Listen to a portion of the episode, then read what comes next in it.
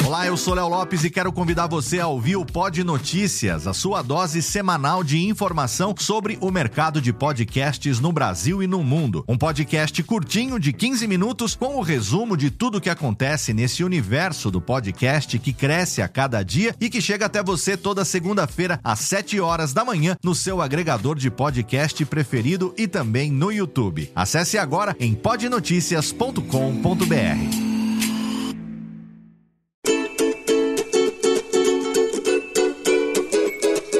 Voz Off, o podcast que conta as histórias de grandes nomes, do rádio, da TV, da publicidade. Grandes vozes que vão ficar para sempre em nossa memória. Apresentação: Antônio Viviane e Nicola Lauleta. Ouvintes do podcast Voz Off, que prazer estar novamente com vocês. Nicola Lauleta, novamente aqui nessas suntuosas dependências do Ecos Studio. Sim, sim.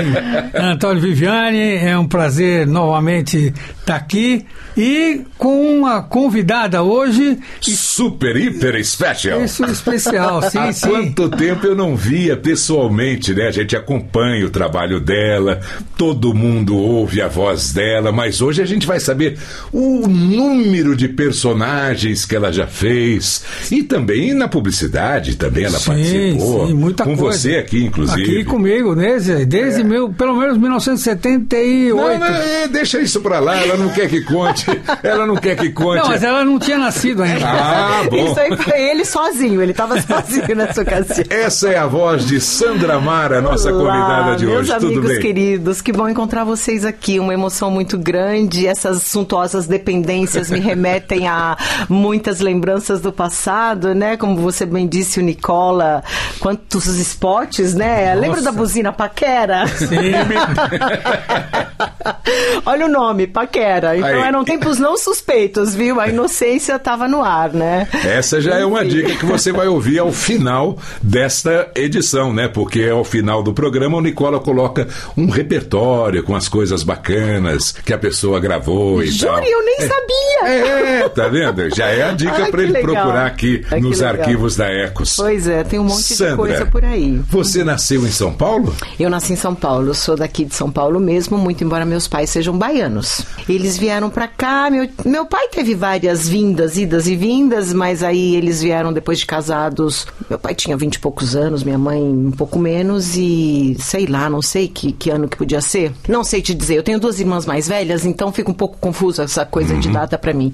Mas vieram pra cá e eu nasci aqui. Sandra Mara é seu nome mesmo? Sandra Mara é meu nome mesmo, Sandra, Sandra Mara, Azevedo. do quê? Azevedo. Azevedo. Azevedo. Papai era Meu pai era Otávio, infelizmente. Otávio Azevedo e sua mãe? Minha mãe é Alaide. Alaide, Alaide. Azevedo. E onde vocês moravam? Olha, nós num primeiro momento aqui em São Paulo, eu me lembro de nascer aqui em São Paulo e de morar num primeiro momento na rua Barão de Guape, mais precisamente na Baixada do Glicério. Era, sei lá, os anos 70, a- a- as primeiras memórias, né? Aquela coisa dos anos Sim. 70 e tal, 60 e pouco, 70. Eu ainda era muito criança, eu me lembro de estar construindo o Minhocão. Aquela ligação ali entre a radial e o Eu minhocão, acho que né? parte de É, cima isso. também, porque ainda não tinha aquilo. Tanto é que a gente brincava muito naquela região ali.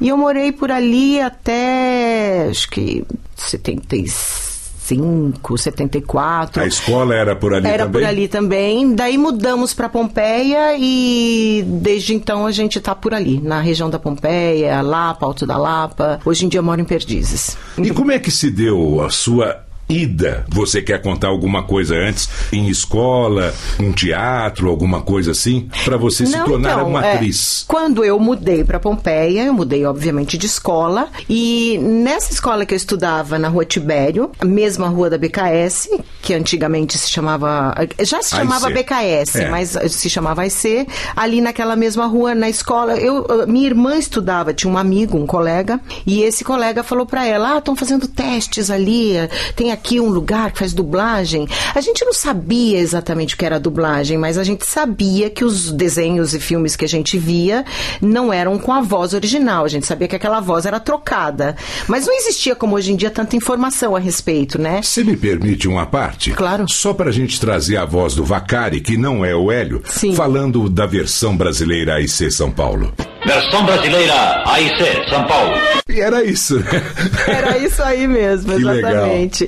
E aí, é, esse colega falou pra minha irmã, falou, olha, tá tendo lá, vamos lá, acho que vão dublar o clube do Mickey. E aí, a minha irmã falou, e foi um monte de crianças da escola. Eu tinha 14 anos, e aí nós fomos todos pra lá. E um estúdio enorme, grande, e o Garcia Neto ali recebeu É, Garcia a Neto gente. com o seu lenço o no lenço, pescoço. exatamente. Ele se vestia lembra? como os grandes astros de Hollywood, né? Exato. Como um artista daquela época dos Sim. filmes Casablanca, Sim, né? Aqueles era, filmes era uma no ar. formalidade, né? Era Ele era um homem bem sensacional. formal. É. O filho dele também dublava Sim, o Garcia, né? Garcia Neto. É o Garcia Júnior, aliás. É, hum, aliás, somos contemporâneos, né, daquela época. Ele É. já dublava, né? Porque ele já dublava o pica-pau naquela época. Mas aí a gente passou a fazer o clube do, do Mickey e somos amigos até hoje. E eu Garcia. conheci a Sandra lá, exatamente, dublando também o Clube do Mickey. Aí, tá vendo?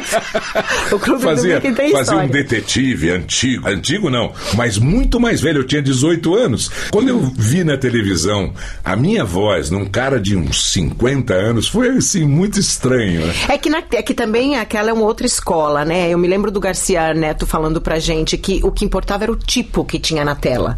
Tanto é que quando eu fiz a escolinha com ele, tinha aquela velhinha. Sabe a velhinha que tinha o piu-piu? Sim. Que ela falava, eu acho que eu vi um gatinho. Exatamente. Então, é- ele colocava aquilo na tela pra gente ficar ensaiando, pra ficar. E eu falava, mas aquela velhinha, eu não sei. Não, não importa, importa o tipo, ele dizia. Você tem que olhar que voz essa velhinha pode ter, porque nem no original essa velhinha tem a voz de uma velhinha de verdade. É alguém fazendo um tipo. Aí que eu comecei a entender que a gente pode, né, ir, ir mexendo na voz pra poder encaixar nos vários personagens que a Muitas gente coloca. Exatamente. Vocais, né? Pô, Exatamente. E aqui, as pessoas, desculpem, vão me perdoar, mas eu considero um dos países que melhor dublam no mundo. É, o e, Brasil, sem, e né? sem sombra de dúvida, acho que isso não é uma. Isso é uma realidade, porque até fora do Brasil, né, se reconhece isso, né? É e muitas empresas. O que- Matos Matias com Nossa, o ele era genial. Fred Flintstone dele. Ele melhorou o Fred Flintstone. Exato. Ele melhorou, né? E muitos O outros. Homer Simpson que a gente vê Sim. agora.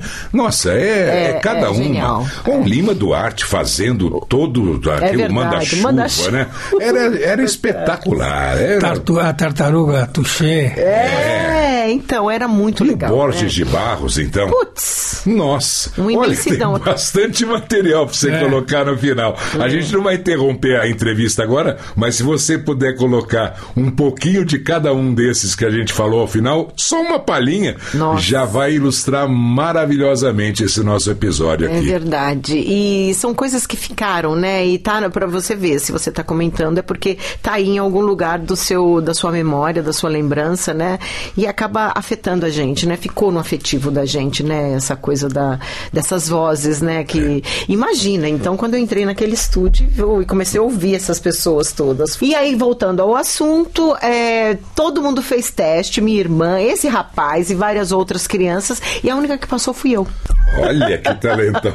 Não sei se foi talento, não sei se foi destino, não sei o que foi. Eu sei que realmente a única que ele convidou para participar da escolinha que ele ia fazer fui eu. E aí eu passei aí lá toda tarde, eu ficava lá na, na BKS umas duas, três horinhas. Ele colocava trechos de filmes e desenhos e coisas na tela e a gente ficava ali ensaiando e ele ia explicando pra gente o método, como fazia, os tipos que eram criados e, e por aí foi. Aí chegou o Clube do Mickey, uns dois, três meses depois, a gente se conheceu e estávamos lá todos dublando. Que legal. Quem mais era da sua turma? Você se lembra? Continuam até hoje? Da minha turma, que continua até hoje, Leonardo Camilo, tem o Aníbal Munhoz, que eu não tenho mais contato, mas que eu sei que anda por aí. A Márcia Gomes, que vinha do rádio, já era mais velha, mais, como assim como o Leonardo Camilo também, já era um ator e tal, mas estavam ali fazendo curso específico para dublagem. Era a Márcia Gomes, o Hamilton Ricardo. Ah, o Hamilton. O Hamilton Ricardo. Que saudade Pois Hamilton. é. Trabalhava comigo na Rádio Manchete. Nessa época? É, depois, Ele né, era- em 80, 1980. Eu não sei se ele já era É. locutor, alguma ele coisa. mas fazia uma voz assim à noite, sabe aquele programa romântico? Ah. Manchete e tal. É muito namoradinhos, É. Depois dublou o- o Chips, né? Isso Faz- mesmo, é. exatamente. Ele dublava os chips. E então, essas pessoas que eu me lembro assim rapidamente, o Garcia Júnior já dublava, então ele não participou da escolinha. E esses estão por aí até hoje. A Márcia tá por aí, tá todo mundo por aí ainda. Bem, aí você começou com o Clube do Mickey e depois Isso. foi assumindo outros papéis. Exatamente. Aí filmes. comecei a dublar. hum, Naquela ocasião também não tinha tanto trabalho como tem hoje, então nem todos os dias eu dublava, então me ocupava com as coisas da escola e tal.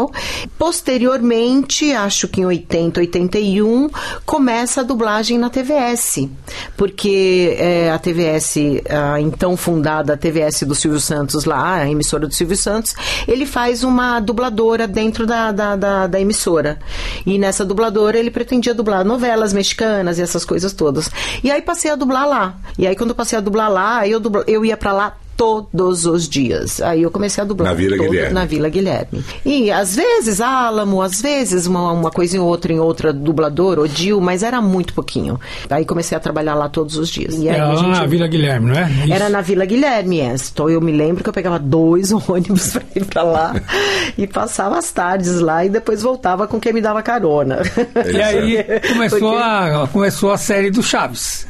Exatamente. Aí em 84, 85, talvez, tenha começado, a, a gente começou a fazer o Chaves. Então eu já estava lá já, já fazia um tempo gravando outras coisas. Gravava com o Marcelo Gastaldi, né? Que ele tinha. Porque a gente não, não, não trabalhava diretamente para a TVS, a gente trabalhava para empresas que eram os fornecedores deles, né? Então, no caso, o Gastaldi tinha uma empresa e o Felipe Dinardo, que tinha uma outra O empresa. Felipe, que também estava com a gente lá. Na, na- Exato, é verdade. O É, Felipe Dinardo. um vozeirão, né? Ah, o Renato Felipe. Master, eh, Márcio. o Renato Também, Márcio também. Renato Márcio. É, tá por aí até hoje também na escolinha. Ele tava na escolinha também. O Felipe também tava na escolinha, é verdade, uma boa lembrança. É que ele não tá mais dublando, né? Então. É. E o Renato Márcio também eu encontro muito pouco. Vejo mais o filho dele, que é meu colega lá onde eu trabalho agora. O que, que você dublava antes de começar o Chaves? Ai, novela. Eu fiz uma Novelas. novela que teve mais de 400 capítulos, a Chispita. Novelas mexicanas. Ah, é, Chispita. Chispita. Então foi uma novela que fez um sucesso imenso, reprisou várias vezes e eu dublava a própria. Foi acho que o meu primeiro grande papel, assim, então por isso que eu estava empenhada todos os dias, que eu tinha que ir pra lá todos os dias e, e trabalhei muito. E outras novelas que eu não me lembro o nome, várias, né? Porque na época ele tinha uma preocupação de fazer abertura da novela ser em português, toda em português, parecendo novela brasileira, apesar de não ser. Então a gente fazia muita coisa. E tinha, tipo, programas de, de, de, de, de comédia, tinha muito desenho. Então fazia já essas coisas todas. Posteriormente passei a trabalhar até como atriz, porque de tanto andar ali pela, pelos corredores, acabaram me chamando na linha de show, fazia uma ponta aqui, aparecia por uma coisa ali. Fiz novela, novela mesmo como atriz, acabei estreando como atriz também na TVS, que já era, acho que Aí já devia Acho que já era SBT, é. exatamente. E, enfim, da novela puxou pro teatro e fiz tanta coisa, tá vendo? Tudo É, mas nós a vamos. dublagem. Não, a gente vai, vai esmiuçar isso aí. Eu Certo. só quero dizer pra você que era uma pena você pegar carona só na volta. O bom era ir de carro pra TVS. Porque a gente, assim que saía da marginal e entrava aqui pra fazer aquela curva pra pegar a ponte da Vila Guilherme, tinha um pastel ali que era maravilhoso. não tinha um dia que eu não fosse pra lá que eu não parava no pastel. Ai, o ônibus não fazia esse Exato, trajeto. é, Ele não exatamente. podia descer também, né? Não podia, exato, se eu descesse, né? Perdia, porque É. tinha que pegar outro, né? Mas conta pelo menos alguma novela que você tenha participado, o nome, assim como atriz. Ah, como atriz, então, aí é que tá, né? Eu deveria pegar aquelas, todas aquelas minhas coisas que eu tenho lá em casa e começar a, a, a fazer algum, um, um, sei lá, um. Uma organização É, dela. dar uma organizada em tudo e talvez até postar nas redes para ficar uma coisa um pouco mais fácil de eu também me lembrar, porque na medida que a gente vai vendo e olhando, né, e, e falando a respeito, né, o ouvido mais próximo da minha boca é o meu mesmo, aí eu vou me lembrando das coisas, né. Mas e, e depois de, de lá você foi também fazer teatro. Então, a- a- eu estava fazendo uma novela como atriz, que eu era a, a- fazia eu fazia par com Matheus Carriere. É, eu era a parte jovem, assim, da novela, né? José, Giuseppe Oristânio, tinha um monte de, de atores assim. Jo- Jonas Mello era meu pai. A novela se chamava... Eu não me lembro, acredita que eu não me lembro? Não me tem lembro agora. problema. Não me lembro agora. Enfim, porque tem- teve outra, Jamais Te Esquecerei, eu confundo as um pouco os nomes. Mas enfim, estava fazendo essa novela, nessa novela tinha o Luiz Serra, que tá por aí no teatro, e ele falou pra mim, eu tô fazendo uma peça e lá estão precisando de uma atriz porque tem uma substituição pra ser feita. E eu precisava de uma menina como você, que é pra fazer minha filha. Você não quer tentar? Eu falei, "Nun- Nunca fiz teatro, né? Eu tinha feito um infantil, na verdade. Eu tinha feito um infantil, mas era, era crua de tudo, né? Aí ele falou, não, mas não tem problema, vamos lá e tal. Aí eu fui. O diretor da peça era o Zé Renato, o assistente de direção era o Fran Carlos Reis. Eu fiz um teste rápido assim, eles me viram no palco, me deram o, o texto, eu li e também ali passei. Temos aqui uma Shirley Temple do Brasil. Parece mentira, mas os tempos eram mais inocentes mesmo, sabe, gente? Não tinha todo esse aparato de hoje em dia, né? Obviamente, eu era, eu tinha o físico do rolo, como a gente diz, né? Obviamente, eu estava no lugar certo com as pessoas certas. Obviamente, ele tinha me observado trabalhando ali na, na, na novela, porque eu fazia a namoradinha do filho dele, então frequentava a casa e tinha todo o nosso texto e todas as nossas cenas. Então, provavelmente tenha levado ele a fazer o convite. Então, quando eu fui, eu falei que eu era crua, mas ele observou alguma coisa a mais que talvez eu não pudesse saber na época, porque eu era muito, muito novinha. Mas isso, assim, e passei mesmo e comecei a fazer essa substituição. Essa peça eu lembro o nome, O Dia em que Alfredo Virou a Mão.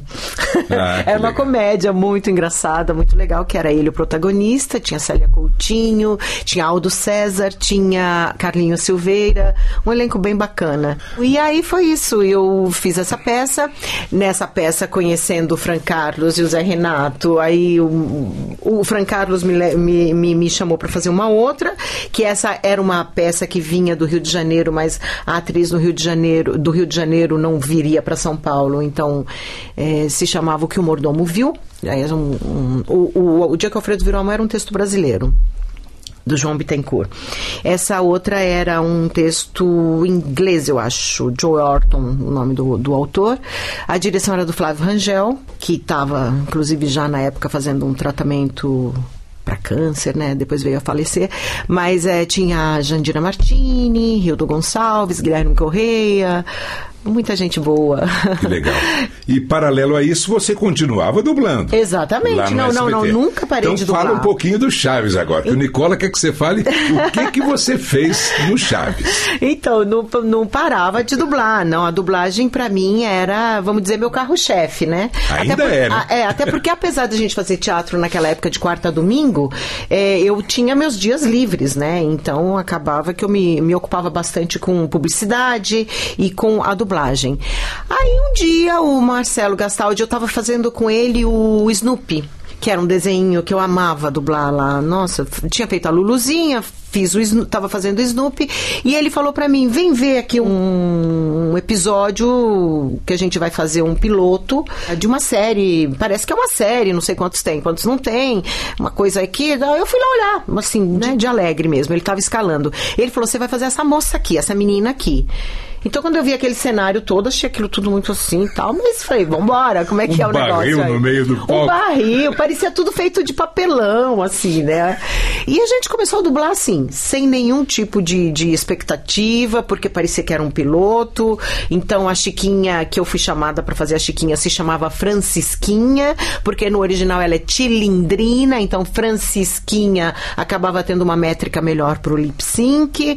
Ela chorava e como ela fazia, "Ah, ah, ah, ah", aí eles acharam que era bom colocar um A, B, C, D, E, E, E. Depois isso também caiu por terra porque não deu certo. E aí a gente foi fazendo. O, texto vinha traduzido é, ips literis, o que era em espanhol, e aquilo era tudo muito regional, então era assim, precisava de acertos no estúdio na hora. Eu me lembro de ser muito dirigida por ele. E você também propunha algumas coisas Eu Pra- não me lembro de propor Não? muita coisa. Eu, não- eu talvez não tivesse toda É essa. porque o essa... Cassiano contou pra gente que ele propunha bastante coisa quando dublou Ah, bom, o mas Chaves aqui, aqui. a- quando foi Era feito outra aqui- época. Ah? Era aí, outra aí eu já época. seria mais capaz de propor É. bastante Não, coisa. é, mas era, quando foi feito aqui, era, eram- foram as novas aventuras do Chaves. Todos os, os atores já já estavam velhos. Então, Ah, eram ok. outras Isso, histórias. era aquela Chimaltrufia, Maru Simão Rita, Truffa, aquele é. povo, né? E, o- o- e as Chompiras, piadas, ah, e as piadas eram muito regionais, como você falou, muito Sim. mexicanas. Sim. Então o Cassiano fazia as,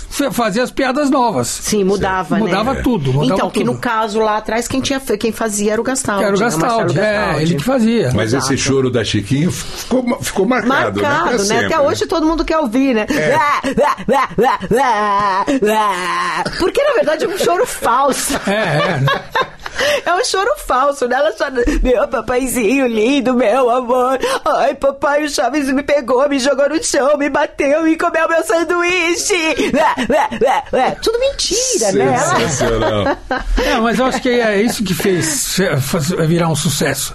Porque era uma coisa diferente. Era muito Era muito diferente. diferente. Porque quem veio na sequência seguiu exatamente isso aí que você fez. Sim, porque se não fizesse exatamente igual, já não teria mais aquela, né? É, já não não era mais um encontraria. perso- é, já não Porque era fez um um sucesso enorme, né? Ex- Quando foi ao ar, cê- vocês se surpreenderam, né? Totalmente, porque a gente falou, gente, como assim, né?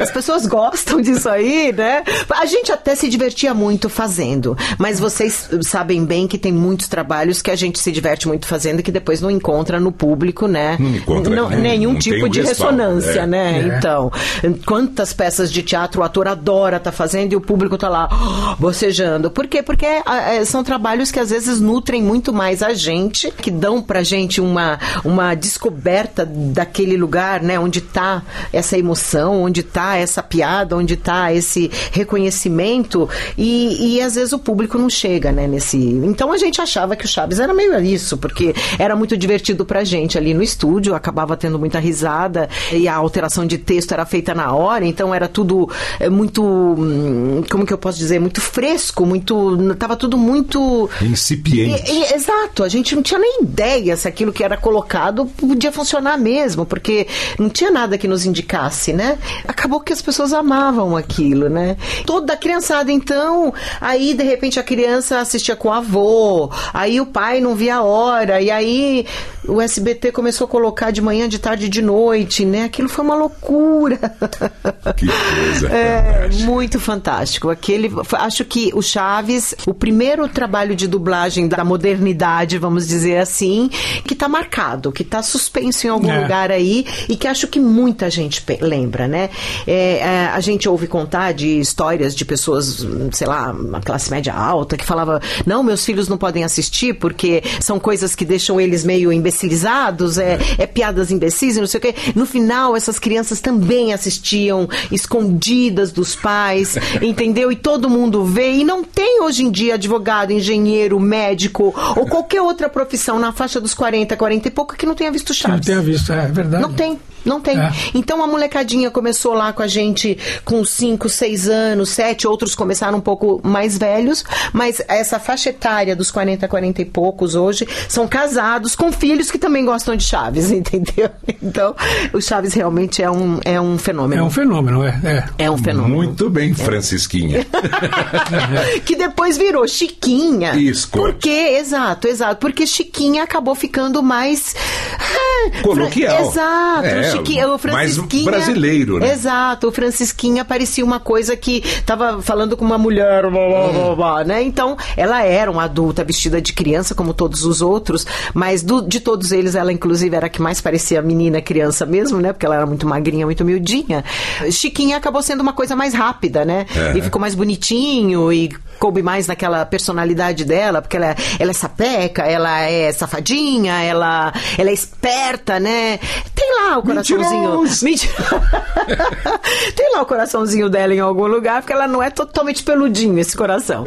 Mas ela é a que leva vantagem o tempo inteiro, né? Então Chiquinha combinava com tudo isso. Esse choro mentiroso combinava com tudo isso. Aquele firrote, firrote que ela fala, pois é, pois é, pois é, combinava com tudo isso, entendeu? Então ficou aquela personalidade gostosa, né? Acabou sendo é, um personagem que tem muita gente que ama, né? Assim, muito, muito mesmo. É, e se Maravilha. você analisar pessoal que dublava, todos eram muito craques. É, eu acho que a gente tinha um talento Tinha um timão natural. lá, né? Era um, Tinha um time, timão, é, né? É, é um talento natural, assim, que todo mundo aproveitou daquilo pra botar pra fora, né? Sim, é, eu, acho, que, todo mundo colaborava se- sendo o máximo. porque Exato, todos porque eram. assim, eu não fazia exatamente, eu não fazia troca de texto, eu não tinha essa esperteza ainda, essa perspicácia toda, mas eu me entregava, né? É. Eu ia junto com o que eles pediam pra eu fazer e dava até mais do que eu do que eu sabia, porque até então a gente dublando só as novelas mexicanas, que tudo era falado baixo e que tudo era assim, que não sei o que, tinha uma formalidade senhor, senhora o tempo inteiro. Não, eu me lembro de uma novela que tinha a corcundinha e que tinha outra que tinha um tapa-olho. Então eram coisas muito antigas pra gente, né? E pra mim na época que eu já não falava Roberto, ainda tinham dubladores e atores que falavam Roberto, eu já não falava, então eu já era meio moderna pra, pra época, né? Já participava de um outro momento do mundo. Então, assim, aquilo ali hum, foi pão pros meus dentes, né? Eu me entreguei mesmo e, e fazia com muito gosto, É, adorava. e, e mesmo na publicidade, foi uma época que a gente fazia muitas, muitos sketches, né? muitos diálogos. Ah, é que hoje não verdade, tem. não hoje não tem. tem. né? Hoje você tem só ou depoimentos ou as pessoas falando ah, O texto de texto cabo a rabo. cabo a rabo, Sim. mas eh, tinha muitos sketches, muito, muitos Era muito diálogos, criativa, muito, né? É, é. Ué, Era pois o primeiro comercial que eu gravei na Ecos não era um casal falando e eu só assinava? Você só assinava, É, mas então. o- eles falavam sobre o curau de milho verde e vigor, né? É, e- e aí eu vinha e assinava. Isso foi em 78, quando Olha, eu gravei. que Mas era, é, mas era que tinha muito, e como a gente tinha que, que ter gente, ter elenco para isso, Sim. a gente foi pegar o pessoal da dublagem, né? O, Sim. o- quem me ajudava muito era o João Ângelo, João De. Ângelo. Na época, João De Ângelo, que uma vez eu chamei, gostei, aí ele me, me contou o que ele fazia, eu comecei, eu falei, bom, eu tô precisando de um pessoal assim e tal, e ele foi me apresentando. Foi ele mesmo que me trouxe Foi pra ele você. que trouxe Foi ele você. mesmo. Ma- A, maioria das pessoas Foi ele que eu mesmo. conheci, o Nelson Machado, a Denise Simoneto, Simoneto, sim. o hum, que mais? A Marta Volpiani, Ah. Tudo gente que tava lá. Mauro de Almeida. Mauro de Almeida. o João de Ângelo, que era João de Ângelo na época. É. É, Depois ficou só João São Ângelo. João Ângelo, João é. Ângelo, é. Mas ele, ele que chamava o pessoal e, e fui conhecendo e fui chamando. Como era gostoso conversar com o João Ângelo, né? Era. Olá e tal. Uma- Sim, ele tinha uma- sempre histórias pra uma contar. calma É, ele era uma falar. pessoa muito bacana mesmo. Já que a Uma gente está voz. dando créditos aqui e falando tantos nomes, você se importa de lembrar o elenco principal que dublava com você, dando o, Chaves? nome do Chaves? O Chaves era o Marcelo Gastaldi. Sim. A dona Florinda era a Marta Volpiani. O professor Girafales era o Osmiro Campos. Teve a voz do Potiguara Lopes no início, Uhum. mas o Poti era muito ocupado com direção, então eu acho que por conta disso acabou mudando, ficou o Osmiro. E o Poti também trabalhava mais para elenco e o Osmiro trabalhava mais para maga. Então acho que por conta disso também acabou dividindo. O Nelson Machado fazia o Kiko. Seu É, Madruga. O Madruga era o, O Seidel. o Seidel, Carlos Seidel. Eu fazia Chiquinha, a dona, a bruxa do 71 era a saudosa Helena, Helena Samara. Samara. Que legal. e o Jaiminho era o, o Older Casarré. Não sei quem fez depois, não sei. Porque ele aparecia muito E o pouco, segundo né? barriga. O Barriga era o Vilela, Mário O- Vilela. o Vilela, Mário é. Vilela. E, e daí tinha... E o Nhonho era o mesmo Era o mesmo ator, mesmo, assim É. como a bisavó da Chiquinha também era a mesma atriz, É. assim como a Pops também era a Marta, e por aí vai. Que bacana, Era um não? elenco maravilhoso. Era um mesmo, timão. Era um timão. Era só craque. É, o pessoal mandava muito bem mesmo. E a gente, acho que o Chaves a gente mandou muito bem. Foi uma coisa muito bacana. Porque tem muitas outras coisas da época que não ficaram. Você sabe que eu, eu uma vez fui pra Bahia e não faz muitos anos, acho que 2012, 2013, fui pra Morro de São Paulo e conversando na pousada, falando, ah, não, eu trabalho com isso. né? Tinha pessoas que, não, mas eles são brasileiros. Tinha gente que acreditava que era um elenco brasileiro que tinha morrido no tal do, do, desastre aéreo. Tinha essa lenda urbana que falava. E muita gente, de tanto que eu acho que as pessoas se identificaram e olharam aquilo, ninguém se importava que na época a gente trabalhava com aquelas beta enormes, né? Então a gente não tinha um sincronismo perfeito. Nada era muito, né? Pra amarrar É. o áudio no, no, no vídeo ali era um sacrifício, É. né? Então, assim, aqueles 16 canais enormes que quando dava o rec, a gente ouvia clec. Gravando, clec. Gente, a gente tá trabalhando com som e ouve o clec. Era muito curioso, né? No nosso início, a gente trabalhava com anéis. Depois foi mudando com o tempo. É, porque nessa ocasião já o Silvio Santos inaugurou a gravação sola, eh, solo, É, solo, anel né? era, era um trechinho, tem que explicar, né, pro Era um pessoal? trechinho de É 20 um trechinho segundos de 20 celuloide cortadinha, cortava mesmo em 20 segundos de cena, colocava aquele bloquezinho, aquele topzinho de 3 segundos e ficava girando ele na tela, né? E Eram aí o ator vinha. E era né? um anel, porque na verdade ele era um loop de, de- Da cena, da né? cena, Daquela da cena ceninha. em, em em película. Em película, em celular. Perfurada, né? É, então em película, era-. E aí o dublador ganhava por anel. Pura, naquela, época lá que a gente se conhecia. Sim, naquela Aí depois época. foi Isso. evoluindo. Conta pra nessa gente ocasião, um pouquinho da nessa evolução. ocasião da, da dublagem de novelas no SBT, a gente já ganhava por hora, mas a gente não tinha limites de anel. Então a gente trabalhava muito, porque em uma hora você sabe o quanto, quanto a gente pode falar, né? Muito. E hoje, Hoje, é por hora, mas tem limite é por de hora, anéis. mas tem limite de anéis. Então, ah, quer dizer, eu trabalho em uma hora, eu posso fazer 40, mas o, o- o- vamos dizer que a unidade de medida para saber quanto eu trabalhei são 20 anéis. 20 trechinhos de 20 segundos formam uma hora. Essa uma hora é o, o- o piso, vamos dizer, do valor, de um valor que a gente pode receber pra gente saber quanto a gente trabalhou naquele filme, naquela novela, naquele seriado, entendeu? E se E- você, se você faz mais, porque você tem capacidade de fazer mais, Você vai receber tem sempre- qualidade, vale sempre o maior. Você, você vale, ganha, exato. ganha pela... Vale o maior. Se em uma hora eu fizer 40, eu ganho duas horas. Se em uma hora eu fizer uma hora, um, um, 30, uma hora e meia. E por aí vai. Mas também o contrário vale hoje em dia, porque se eu precisar de duas horas para fazer 20, porque às vezes a coisa é muito difícil, não tem, né? Mas vamos dizer que tenha, eu vou ganhar a hora, eu não vou ganhar ó, os anéis. Vale o maior. Nessa ocasião a gente ganhava por hora. Era, era um- uma grana boa, porque era 20% do salário mínimo a hora. Então a gente falava muito. M- muito embora fosse sincronizando, ou seja, com, com o personagem lá na tela, que já era monitor de TV, eu já gravava sozinha, tinha mudado tudo, aquela situação da BKS, que a gente gravava todo mundo junto, né? Sim, Então é. tinha mudado completamente. Então ele inaugurou, ele foi corajoso, né? Porque a gente gravava em cima do magnético, então apagava todas, tudo, tudo quanto é, é, é, trilha, é, todo o áudio que tinha de passos, de, de, de, de água caindo, de rumores de roupa, de barulho de carro, tudo. Tinha que ser feito uma sonoplastia toda nova ali, né? Por isso que muita gente falava da, não, não sei, alguma coisa nessas novelas que não me convence, né? Ah, O som é estranho. Era estranho porque as pessoas não estavam ainda habituadas, né? Porque uma vez que tinha que se matar o que tinha no original, colocar a voz e criar toda aquela trilha, A né? ambiência, A ambiência, tudo. então ficava uma coisa que ainda não era. Até contra a regra voltou. Mas tinha, tinha um estúdio lá que a gente via o cara lá dentro chacoalhando coisa, botando água no copo, atendendo o telefone, tocando o telefone e assistindo na tela e fazendo. É, tinha, tinha os especialistas. Tinha né? os precisa especialistas. ser- Balançando Era bom, a- porque ele era sozinho fazendo todos os Balançando a folha de zinco Isso. para fazer barulho de trovão.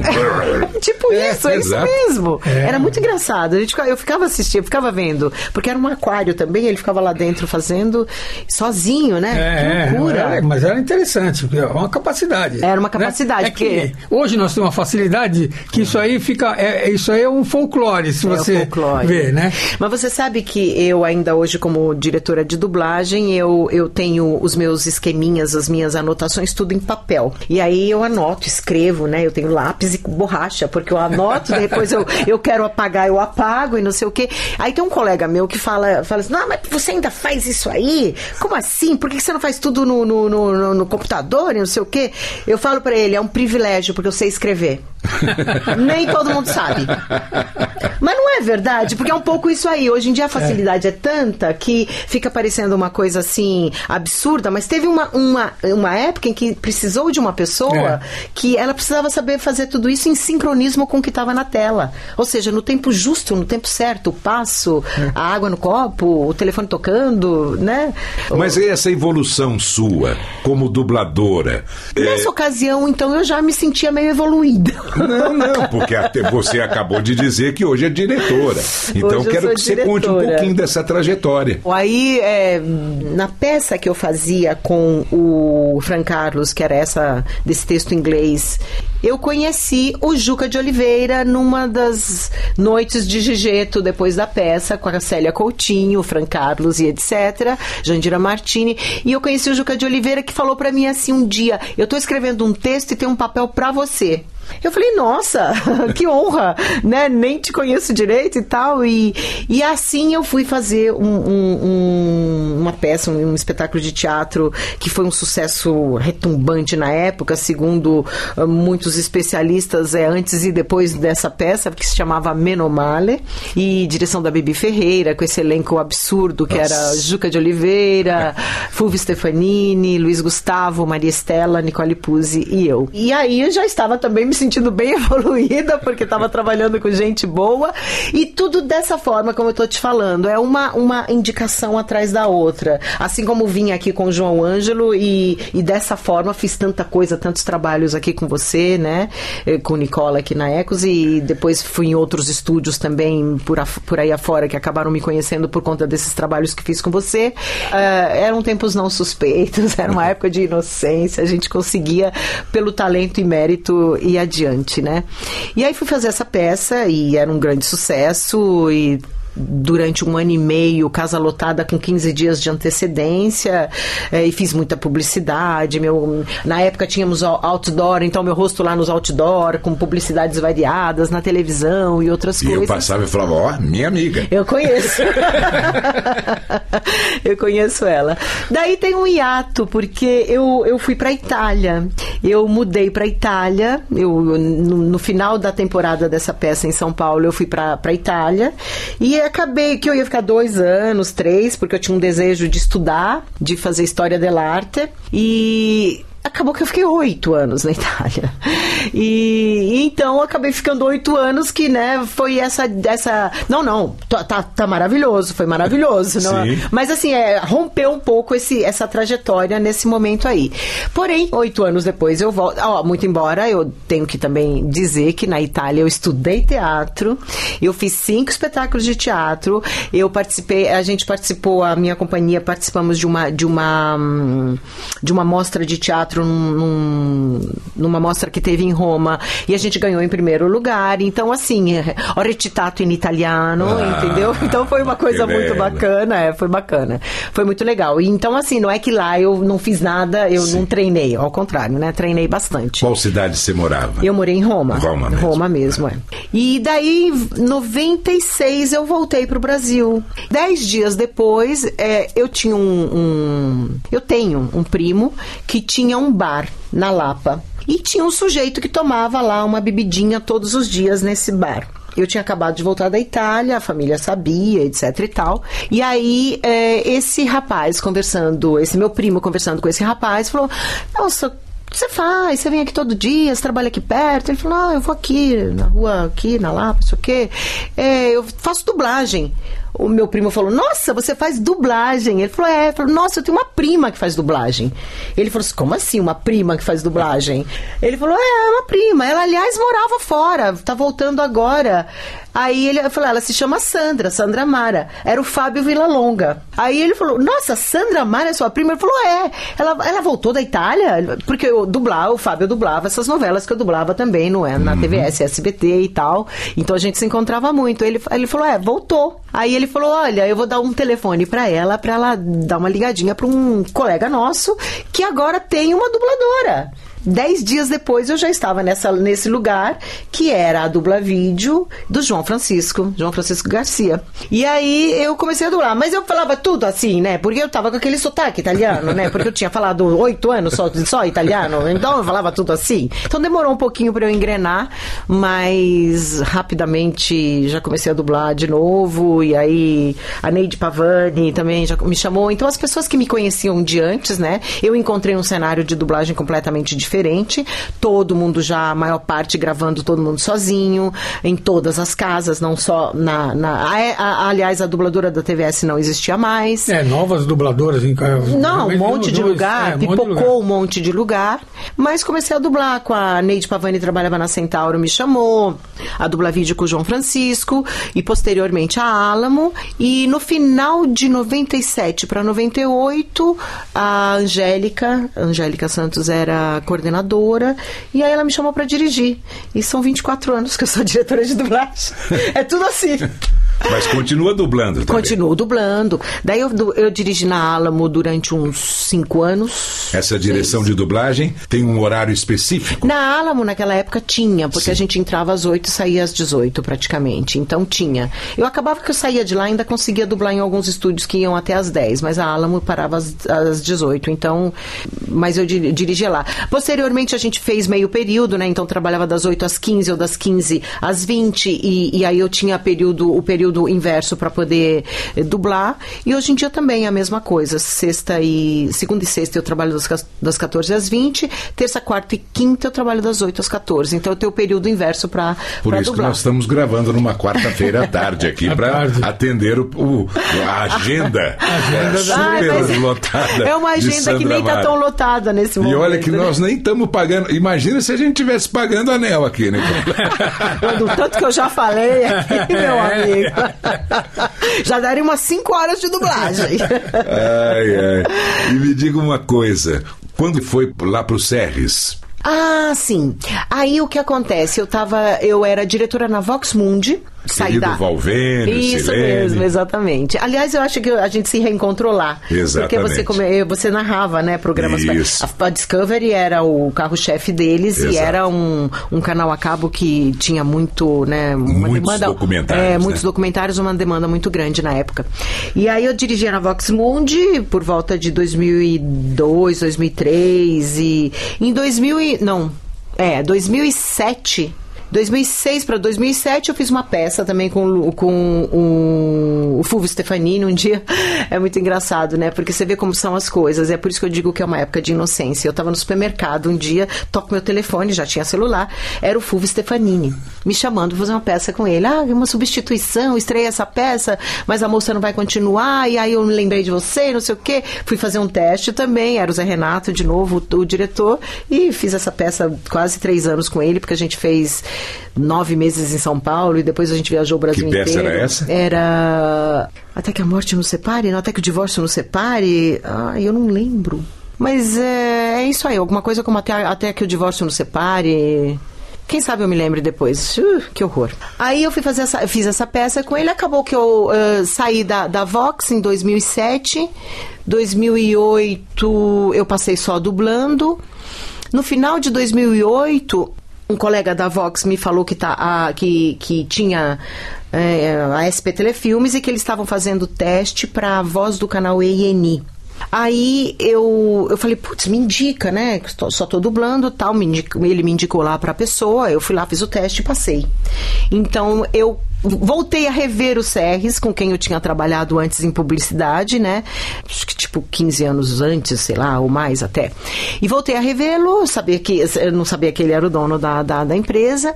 E aí comecei a, a, fazer a voz do, do ENI lá no, na SP Telefilmes.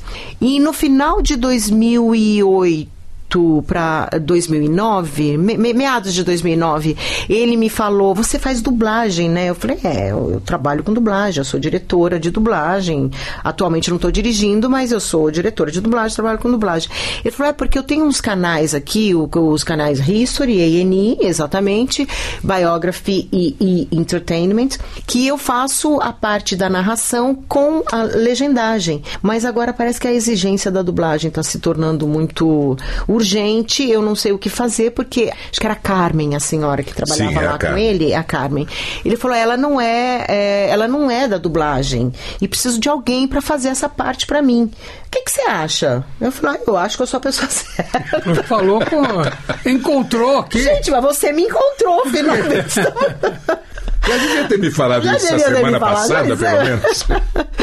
Mas assim, foi muito rápido mesmo. Eu E já o Serres, que gente Nossa. finíssima, não? Ai, uma maravilha, É. né? Sinto tanto que ele tenha ido assim, tão jovem da forma como foi, enfim. E a Sandra me dirigiu lá num documentário que eu gravei pro History Channel, se não me engano, Sim, sim. sobre Einstein. Sim, É. verdade. Sim, sim. Quando você vira aí um, Ah, então, a minha um experiência, a minha experiência em Vox Mundi tinha me, me, me feito, né, relembrar, então, é, o Otávio Sesc, você, é, Ronan. Ronan, exato. Irineu, é, Edinho. exato, todo mundo que a gente Dedé pôde Gomes. depois, o Dedé trabalhou bastante pra gente lá, então todo mundo que eu pude, porque assim, aí eu comecei a, a entrar num- na parte é, que eu até então não fazia, né, eu fa- tava sempre na frente do microfone. pra-. Exato, toda aquela parte anterior a- ao programa ir pra tela e ao programa ir pro estúdio para ser dirigido, dublado e etc. Então aí cabia a mim revisar não só os textos, é, rever tudo, como escalar É. e chamar os narradores, chamar todo mundo. Então foi um trabalho assim que eu pesado, né? E durante seis anos quase, né? Foi bastante tempo que eu fiquei lá. E foi muito legal, porque cresceu muito, a gente deu oportunidade para muita gente, tinha muito documentário, muita gente nova na dublagem. E muita gente começou papéis lá comigo 10 anos atrás e até hoje, né? Trato Feito e Alienígenas do o Passado. Ângelo Bizarro. O Ângelo Bizarro, é verdade. Ângelo Ângelo- Bizarro. O Júnior faz o- os alienígenas. até é, é. é, no início era o Zeda, Fernando Ah, é? Zeda, é, Ah. que fazia. Trocaram, acho que foi trocado em algum momento lá, não sei. Enfim, então eu fazia toda essa parte e escalava todas aquelas vozes daqueles depoentes, né? Porque os depoimentos eram todos feitos por cientistas, por, sei lá, espertos no assunto que, em que se tratava o documentário. E posteriormente também os reality shows, né? Trato Feito e eh, Quem Dá Mais e Caçadores de Relíquias e todos aqueles programas que acho que até tem alguma ou outra dessas franquias ainda tá lá no, no, no canal History. E aí fazia toda essa parte. Hum, Tinha muito mais documentário, não tinha muita ficção. Aí com o apare- começou a aparecer alguns filmes, alguns, alguns documentários mais é, com dramatização. E fiquei lá um tempão fazendo isso aí. E saí, acho que em 2014 início de 2014 e comecei na TV Group. Porque assim, o Serres era meio que o, o titular da Acre Sound, que era uma empresa argentina que trabalhava para Disney, que fazia produtos Disney. Posteriormente também o Serres eh, se se desliga dessa sociedade, dessa joint venture, sei lá, que ele tinha, mas as empresas funcionavam no mesmo, no mesmo prédio. Então a, a, a Crisound acabou trocando de, no, de nome, ficou, mudou para a TV Group. É, tem uma outra pessoa que é a coordenadora, que é a gerente técnica responsável por tudo isso aí. O crescimento dos streamings baixou a demanda da TV a cabo, né? Então History esses aí também foram diminuindo um pouquinho a quantidade de trabalho.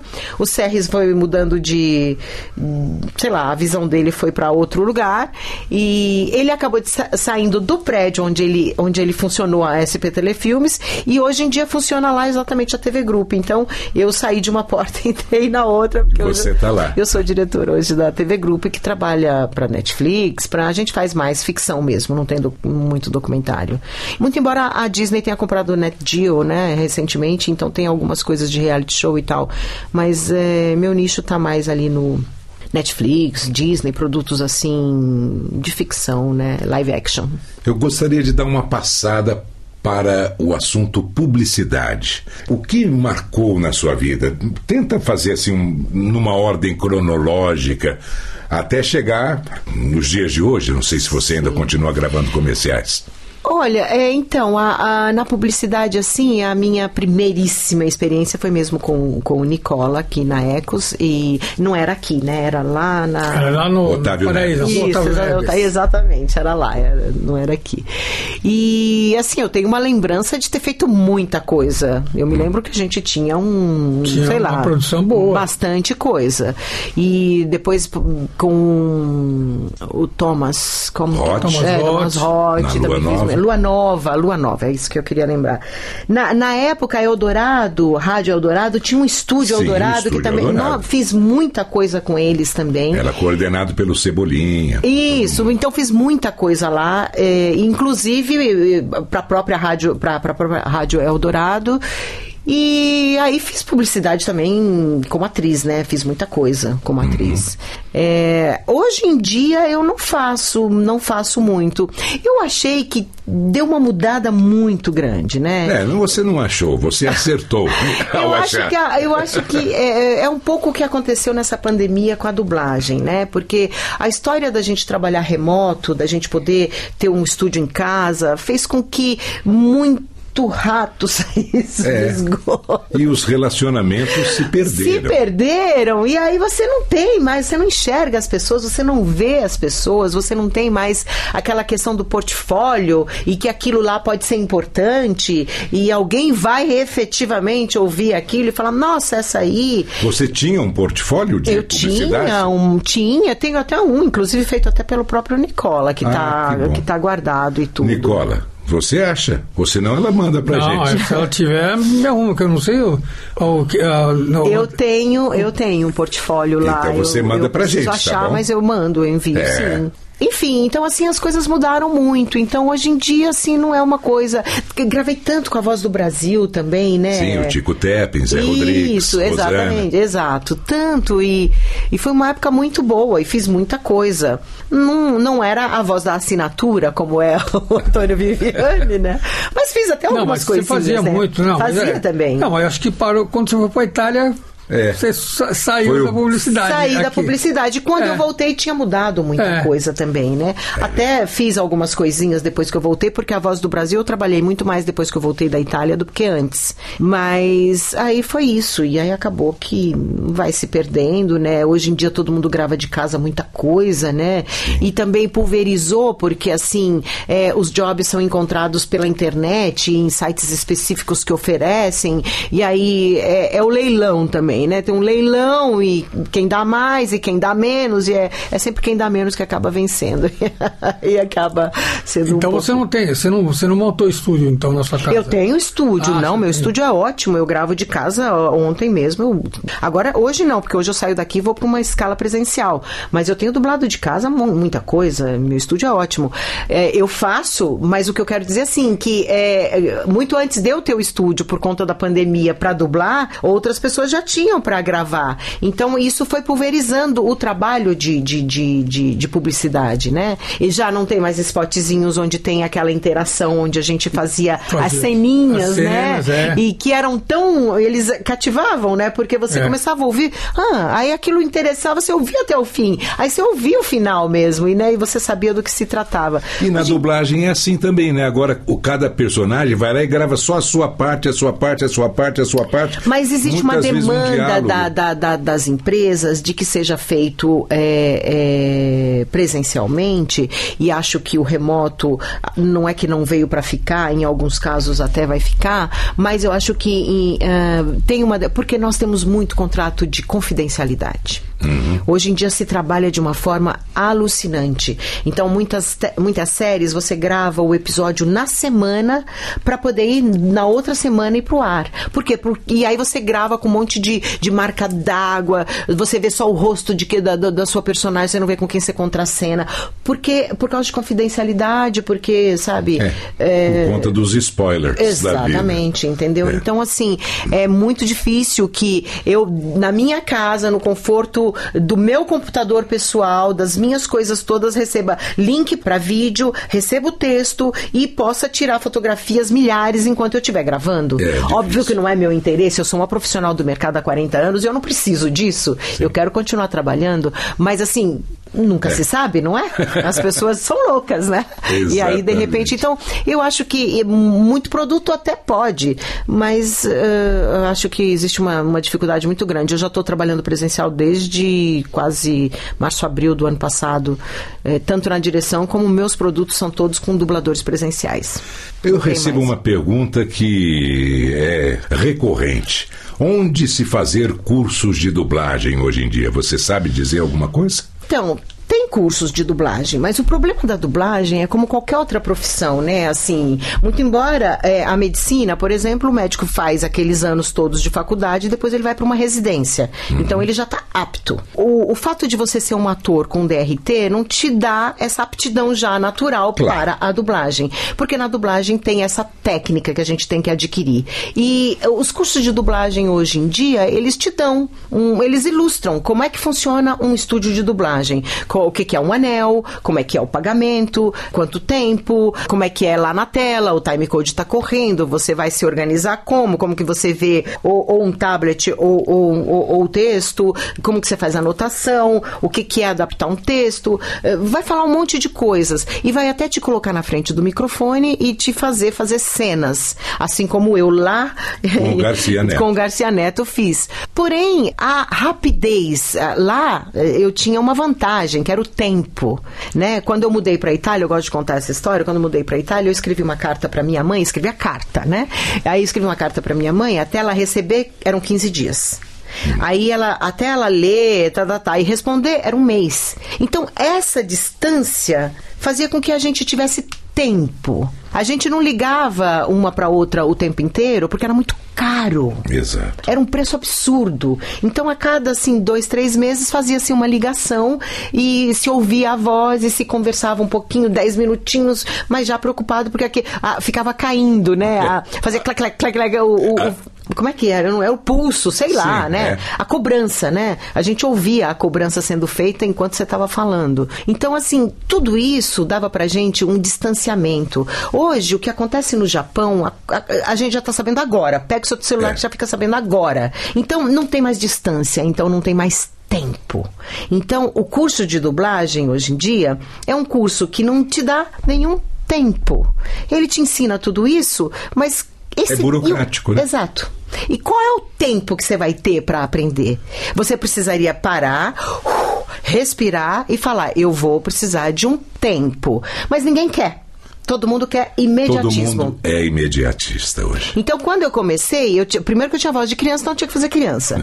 E- mas eu tinha tempo. Então eu ia lá e fazia aquele anelzinho, aí fazia o outro. Aí observava o colega gravando, aí via o outro dublando, aí via como é que era um adulto dublar. Aí ficava sentadinha ali olhando outras coisas. Então, o tempo me proporcionou um aprendizado que hoje as pessoas não querem ter, porque elas não querem perder tempo. e o tempo é necessário. O E- tempo é mestre. Ex- exato. O, tem- o senhor tempo. É o senhor tempo. Então, assim, ah, hoje o que existe de mais precioso é o tempo, mas ao mesmo tempo ele precisa ser bem gasto. Então, eu acho que o curso pode te dar esse tipo de. ilustrar a respeito do que é. Eu não sei, eu não gosto muito mais de ficar falando faça esse ou aquele curso. Ok. É, eu acho que qualquer eh, busca aí no Google vai dar para a pessoa o- um curso e ela escolhe por ela, mas ela lembre que ela, ela se lembre que ela precisa de tempo. E é com T E M P O. Saber viver. É isso aí. Então a gente não viveu impunemente, né? Nicola Lauleta, suas despedidas para a nossa querida Sandra Mara. Olha, a Sandra Mara foi uma das artistas mais gravadas aqui na, na Sou primeira... cria da casa, Viviane. eu, da, da primeira fase da produtora. Então a Sim. gente adora ela, adora. Sim. A gente sabe que ela é sensacional. Sim, a gente tá É. junto. Não estamos juntos, mas estamos Mas juntos. sim, né? Mas é. É. Tem um fio. É, as Tem coisas, as coisas bacanas que a gente fez lá atrás continuam hoje. é, Exatamente. São uma mostra Reverbera, do que, né? É, do que a gente. a- da vida da gente. Então isso é, Exatamente. tem uma importância enorme, enorme. É verdade. Bom, eu encontrei a Sandra Mara no LinkedIn. Né? Olha. LinkedIn, que se fala, mas a gente normalmente fala LinkedIn aqui. Isso. E você, onde mais pode ser encontrada? Então, tô no Instagram também, Sandra, underline Mara, underline Azevedo. Tô no Facebook, que ninguém entra mais, né? Mas também tô lá, com o mesmo nome. E é isso aí, tô por aí. Sempre posto alguma coisa de trabalho e fiz uns videozinhos que eu também tô colocando lá de vez em quando. Mas agora tô meio parado porque a gente tá no suspense da ER, da inteligência artificial. Exatamente. Vamos ver o que vai acontecer. Gente, muito obrigado por ter nos acompanhado. Sandra, que prazer ter recebido você aqui. Muito obrigado pela presença. Nossa, viu? o prazer é meu. O prazer é meu. Ah, primeiro reencontrar vocês e todas essas memórias e lembranças tão boas, né? E depois falar da minha vida, da minha carreira, né? É assim, me sinto. Cheguei lá, né, Nicola? Eu tô me sentindo já, cheguei lá. E em especial este episódio, tenho certeza absoluta. Foi um dos que mais citou nomes de profissionais de voz, de todos que já gravamos. Que coisa maravilhosa que é isso. Porque esse foi o nosso intuito de preservar a memória das grandes vozes do Brasil. Nossa, e qualquer dia podemos voltar e aí começar a fazer de novo tudo, porque tem muitos, né? Tem muitos mesmo. São inesquecíveis todos eles. Ouvintes que são apaixonados por isso, que nos acompanham sempre. Muito obrigado pela audiência. E no próximo mês estaremos de volta com mais um episódio do podcast Voz Off. Abraço a todos e até lá. E depois de ouvir a história da Sandra Mara, vamos lembrar de grandes vozes saudosas, algumas que foram citadas nessa entrevista, atuando em spots para rádio, numa época que diálogos eram muito comuns na publicidade. A produção foi do Ecos Studios, minha produtora. Para começar, um esquete com os saudosos Osmiro Campos, que também dublava o professor Girafales do Chaves, e o grande e saudoso Alaor Coutinho para um cliente que também não existe mais, a Pompeia Veículos. A locução final é do saudoso Gilberto Rocha. Seu abutre, você me traiu! Levou minha picape em outra oficina! Sua raposa das planícies! Eu não sabia da oficina exclusiva de picapes da Pompeia! Você me paga, seu gambá dos desertos! Como eu podia imaginar que as peças têm desconto de 20% na revisão e tudo em três vezes sem juros? Tome isto, seu chacal! Oficina exclusiva de picapes da Pompeia. Apareça, seu velho coiote. Rua Guaicurus, 181. ok, vamos fazer as pazes. Tome um trago por minha conta, hein? Por Deus, leve minha picape na Pompeia! Outra voz lembrada na entrevista foi do grande e saudoso João de Ângelo, aqui contracenando com a também saudosa Yolanda Cavalcante. Estou vendo você e o futuro frente a frente. Fácil, fácil. Claro, né, Madame Yara? Deve ser essa bola de cristal aí. Não, você e o Monza, frente a frente. Monza, o novo carro aí na bola? Não, no Consórcio Nacional Chevrolet. No consórcio nacional Chevrolet, eu e o Monza frente a frente. Fácil, fácil.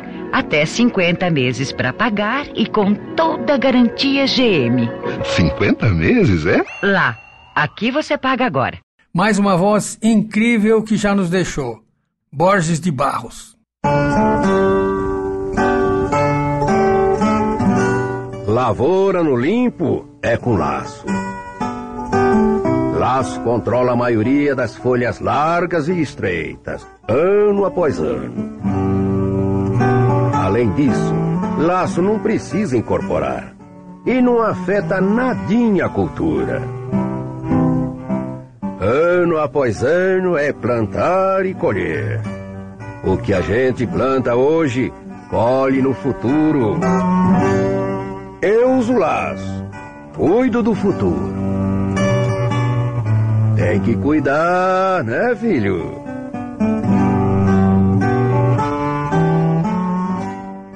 Não falamos nele na entrevista, mas era muito conhecido no meio da dublagem e tinha uma voz bem característica, o saudoso Eleu Salvador. Senhor, Diga-me, por favor, qual o nome da melhor pilha?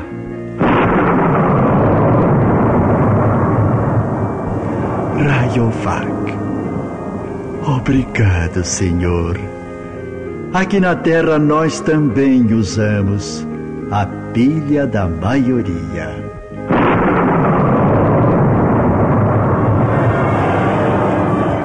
A voz do Fred Flintstone nacional todo mundo conhece. Então, ouça o grande e saudoso Marcos Matias fazendo outro papel em que ele era especialista: o Diabo.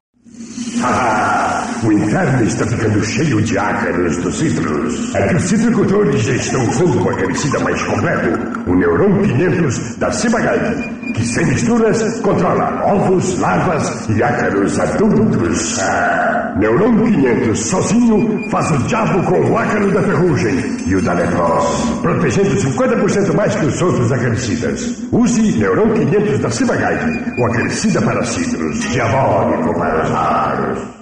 Chegou a hora da gente mostrar uma série de gravações que a Sandra Mara fez para publicidade, sempre com grandes interpretações. Primeiro, contracenando com o ator e dublador João Francisco Garcia, depois com o também ator e dublador Fábio Villalonga e, encerrando a primeira série, contracenando com o Nelson Machado, que também faz o Kiko da série Chaves.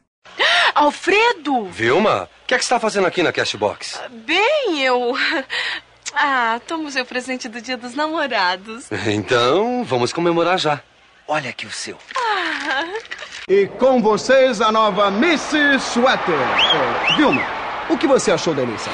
Agradeço a todos a minha eleição e quero aproveitar a oportunidade para recomendar as seleções de agosto, que traz coisas muito interessantes. Os novos anticoncepcionais, a guerra dos sexos nos escritórios e a história do Pato Donald. Ah, sim. E tem mais, tudo sobre a máfia e os tóxicos. Certo, mas... É, quer tirar a mão da minha seleções?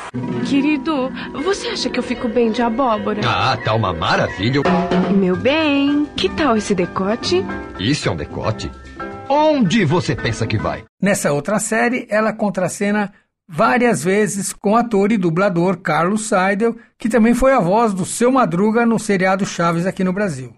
É, desculpe, mas você não é a Lígia? Não que eu saiba. Gozado, acho que eu te conheço de algum lugar. Acho que não. Você lê seleções? Leio. Ah, então é da banca de revistas. Pode ser. Aliás, você precisa ler o Plano F, a dieta da moda. Você acha que eu preciso? Não, é que Seleções de Abril está incrível. Fala até das coisas que só um homem pode fazer. Oba! Escuta, você tem certeza que não é a Lígia? Tenho. Não faz mal. Que tal dar um pulinho lá em casa? Eu tenho a coleção completa de seleções. Eu te liguei a tarde toda. Onde você andou? Por aí, descobri um barzinho. À tarde? É, ainda comprei essa jaqueta. Mas você não ia equipar o seu carro? Não tá vendo as rodas novas? Quer explicar essa história? Eu fui na Brabus Auto Sport, uma loja de acessórios toda especial. Tem até carros especiais. E você ainda assiste uns vídeos, toma uma cerveja. Pode parar. Hoje não está dando para conversar. Amor, abre a boca e fecha os olhos. E da última ah, vez aquilo foi que eu uma fui... brincadeirinha. Agora é sério. É uma novidade pra você. Ah. Abre, vai, amor. Tá bom, meu bem. Mas fecha, você... fecha os olhos. Hum. Experimenta. Hum, mas é ótimo. Hã? O que é isso? É gostoso.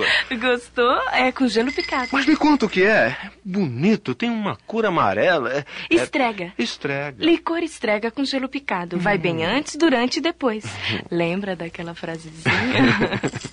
E agora, Sandra Mara, solo. Menina, aprendi uma simpatia infalível pra acabar com briga de namorado. Você pega duas velas prata. Numa você escreve o nome dele e na outra o seu nome. Depois passa as velas prata no açúcar. Ouvi dizer que o anjo da guarda gosta. Acende as duas, coloca num pires branco uma bem pertinho da outra e faz uma prece pra Santo Antônio, o santo casamenteiro. Antes da vela acabar, o namorado volta. Eu não disse? Agora eu vou acender umas quatro pra casar. E eu vou destacar uma propaganda especial por duas razões. A primeira é que foi um grande lançamento de TV da Philips, PIP, Picture in Picture. E a segunda é que participaram, além da Sandra Mara, os saudosos Alaor Coutinho como par dela e a locução do saudoso Edson Guerra. Tem a participação do hilário Milton Levi como lanterninha e a trilha sonora foi composta por Hermelino Neder com direção do Arrigo Barnabé. A Philips lança um fantástico televisor que inaugura na sua casa uma verdadeira sala de cinema. Cinema em casa, amor. Gostei da ideia. Ótimo. Então aperta o controle e apaga a luz. Mas que tela incrível! E que imagem! Melhor que cinema. É a tela 28. E quem é o artista? Philips. Ih, amor! Tem uma tela dentro da outra. É a tela PIP. Picture in Picture. Hum, olha! Na tela menor tem outro filme. E a gente é, com pode... licença. Na tela PIP vocês podem ver o que passa nos outros canais sem mudar o que estão assistindo e até congelar a imagem. É, até... Peraí. Quem é o senhor? É o Lanterninha. É, me acompanhe que lá na frente tem dois lugares ótimos, o meu e da sua esposa. Philips Trendset 28 Estéreo Picture in Picture. Uma emoção dentro da outra. E agora, grandes papéis da Sandra Mara na dublagem. Se acalma, Antonieta. Se acalma. Vai ver, são só os nervos. Ou, ou está com as pernas entumecidas. Isso não pode ser verdade. Vamos, você pode. Tente mais uma vez.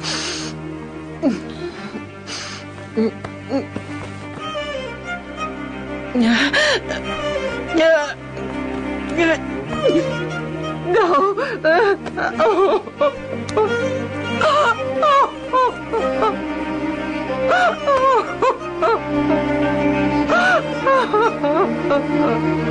Vamos.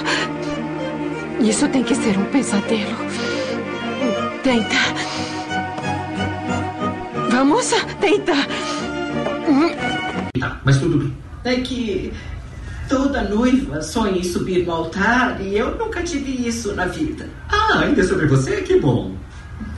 Me desculpa, eu vou parar. E, mesmo estando muito lindo, eu ainda sou seu pastor. Bom, foi mais do que o casamento. Do dia para noite eu me tornei esposa e mãe. E eu sinto que perdi muito da vida.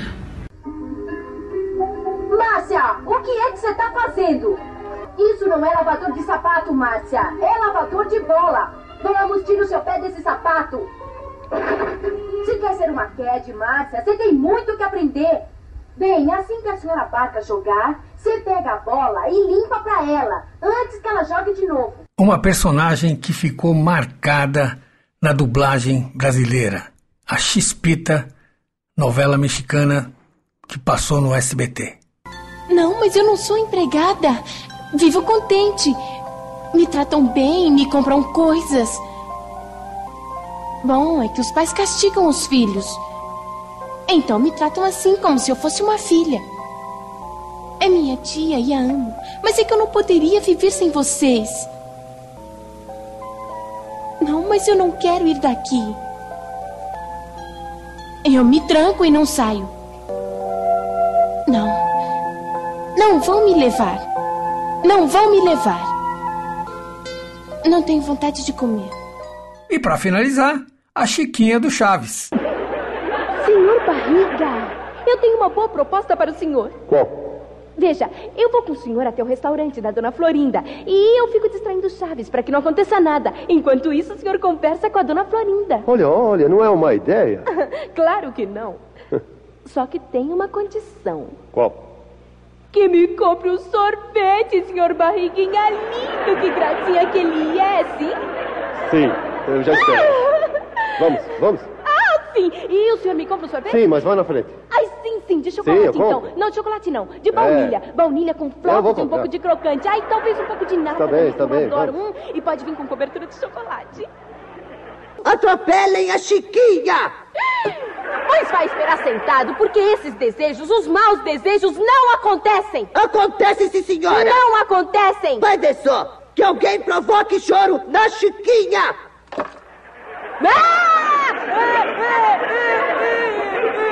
Então, viu como acontecem? Vai ver só! Eu vou te acusar pro meu pai! E que me puxou o cabelo, e que me deu um pontapé, e que me bateu com um chicote, e que me atirou com um revólver, e que me atirou com um rifle, e que me atirou com uma metralhadora, e que me atirou com um canhão, e que além disso quis me matar! É, é, é. Que mal que eu sou!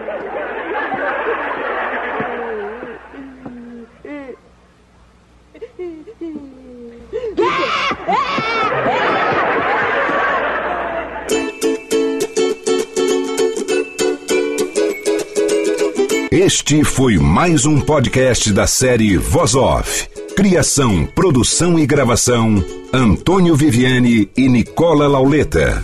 Trilha musical: Alexandre Monari. Gravado no Ecos Studios em 2023.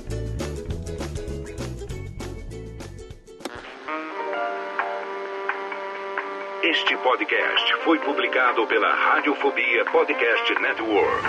Acesse radiofobia.com.br barra podcast para conhecer e ouvir todos os nossos programas. Ou assine no seu agregador de podcast preferido. Esperamos você no próximo episódio.